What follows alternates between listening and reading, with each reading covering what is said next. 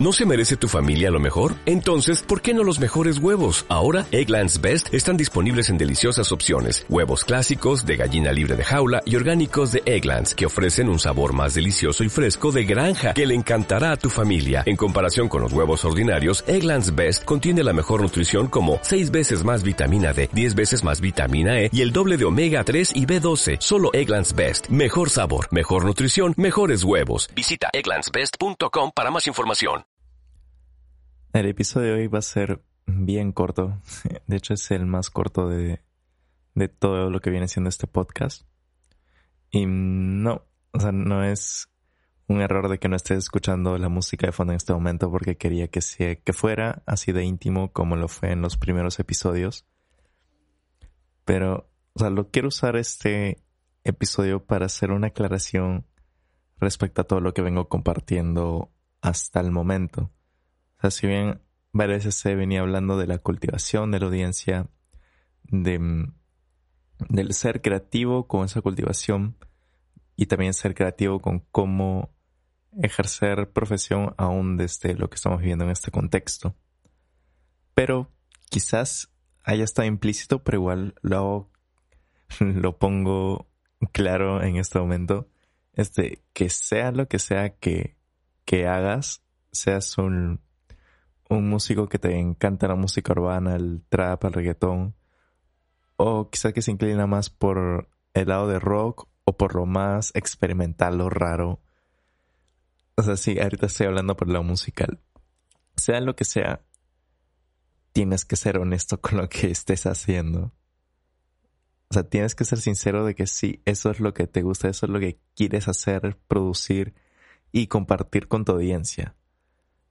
Porque si es que haces algo a la que tú no le tienes fe, es decir, que con el que no con el que no tengas ese vínculo con el que quieres crear con tu audiencia, si es que no hay esa conexión con lo que tú estás haciendo, ese enfoque, ese abrazar tu proyecto, que al final eres tú el productor y creador, eh, la gente se va a dar cuenta. La gente se va a dar cuenta que no estás siendo honesto con lo que estás haciendo, que quizás lo haces solo para generar dinero en este momento o, para entrar a un mercado pero así bruscamente. Y quizás es que antes, mm, no sé, te dedicabas al, a danza contemporánea y ahora y ahora de frente te metes a nuevo género comercial, pero no había, no ha sido visible esa transición, sino lo haces porque quieres ganar plata, quieres otros intereses que no, no esté ese vínculo afectivo con lo que estés haciendo. Y el público tiene un muy buen ojo para darse cuenta de eso. Es súper intuitivo, se da cuenta desde la estética que manejas en ese momento, desde el cómo comunica lo que estás haciendo, el, el género, lo que haces. O sea, eso que estás haciendo, tienes que ser honesto con ello. Tiene que ser realmente honesto porque al final todas las ideas, las mejores ideas a lo largo de la historia de la música, del arte, son así de potentes porque son auténticos.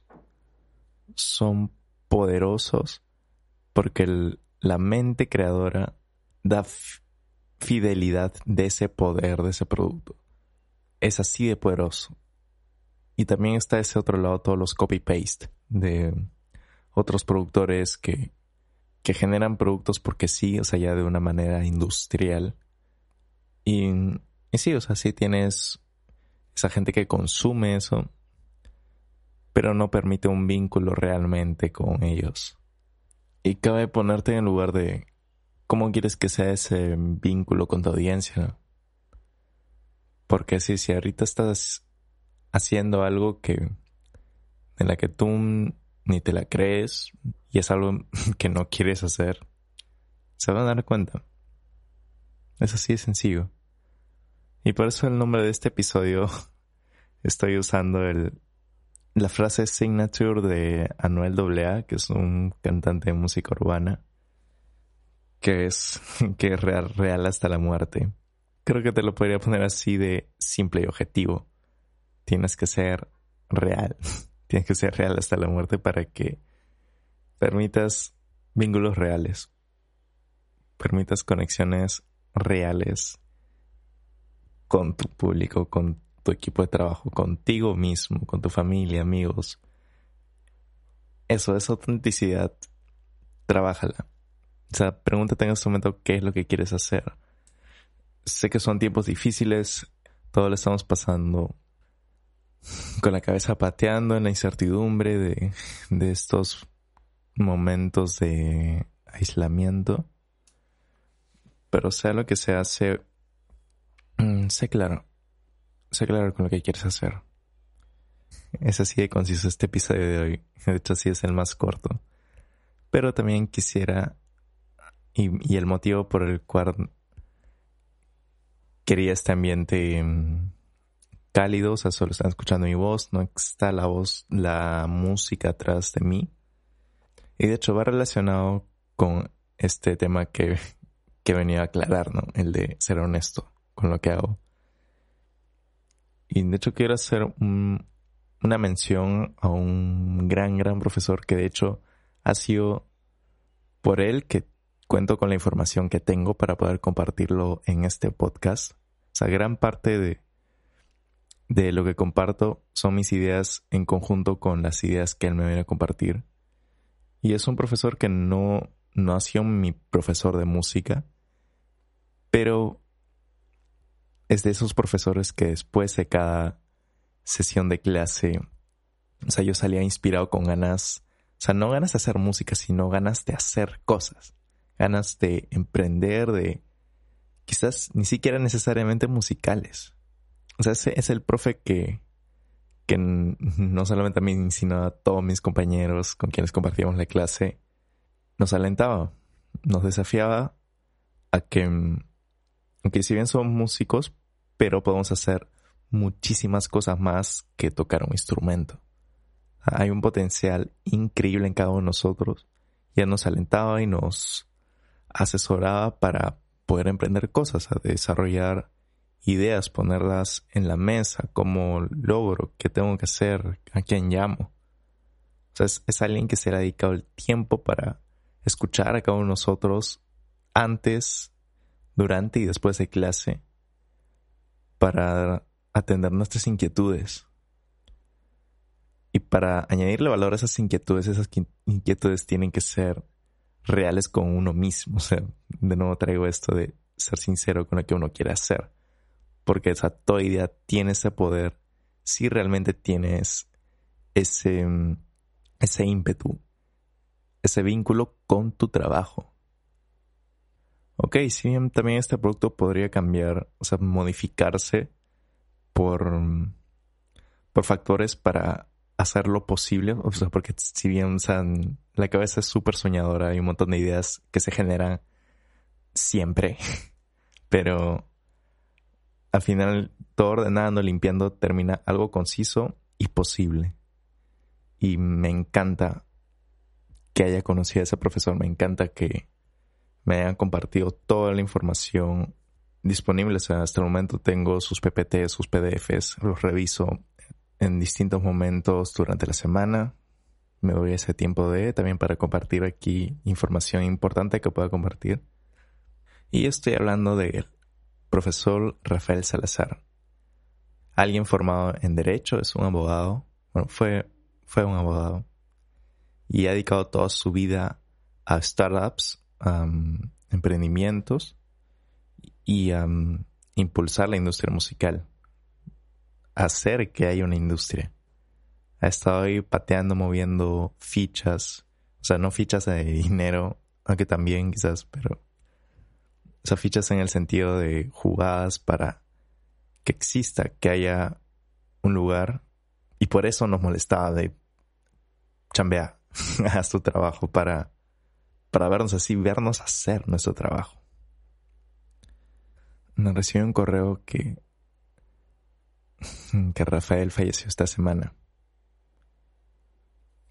O sea, desconozco los motivos por su deceso, su partida, pero sí es algo que, que choca, porque no es una persona mayor y, y sí sé que antes ha tenido problemas de salud o sea, tampoco sé específicamente de qué, pero los ha tenido. pero sí es una noticia que, que me afecta, que afecta a todos mis compañeros que han tenido la oportunidad de llevar clase con él, o sea, le ha dictado Music Business y Derechos de Autor. Sí, y todos dan fe de que fue un gran profe, alguien que, alguien necesario en nuestra formación, que nos abre los ojos, que, que ve ese, ese potencial en nosotros y nos molesta, nos, nos comparte información clarísima y concisa porque es alguien que sabía el tema de inicio a fin. Y sí, esta, esta noticia es como que golpea. Y, o sea, también este episodio es, es, o sea, es un homenaje a quien fue Rafael Salazar, un, crack en lo que hacía. Y, o sea, en este momento solo, bueno, desear la, la tranquilidad de su familia, que encuentren esa paz, ese acompañamiento que necesitan ante esto tan difícil, muy, muy difícil. Y a todos quienes lo hemos conocido, mis compañeros mm, de carrera, a sus colegas, a sus clientes, a toda esa gente que lo ha conocido, mm, tenerlo presente en, en pensamientos, sus deseos para su familia, que es en este momento que lo necesitan. Si es que practican la oración, pues desde la oración, esa energía que nos hace sentir en comunidad, esa comunidad que, que Rafael le puso tanto empeño, tantas ganas para verla florecer a, una industria creativa musical, una industria de las artes. Alguien que apostaba por ideas locas, por y se daba el tiempo de. De hecho, eso es tan relevante eso, el darse tiempo de, o sea, porque lo más, y lo he aprendido desde mi experiencia, que no hay nada más valioso de que alguien te dé su tiempo. Lo más valioso que alguien te puede dar es su tiempo. Y en específico aquí en Lima, es como que antes de la cuarentena, o sea, que alguien se dé el tiempo de, de, hacer un viaje interdistrital solo para tomarse un café contigo, o sea, valóralo. Valora ese tiempo que te he dedicado. Y desde aquí, o sea, súper agradecido por, por haber conocido a Rafael, o sea, tremenda persona, gran profesional. Y sí, siempre desde aquí deseándole la tranquilidad que su familia necesita. Y para todos quienes estén escuchando esto. Gracias.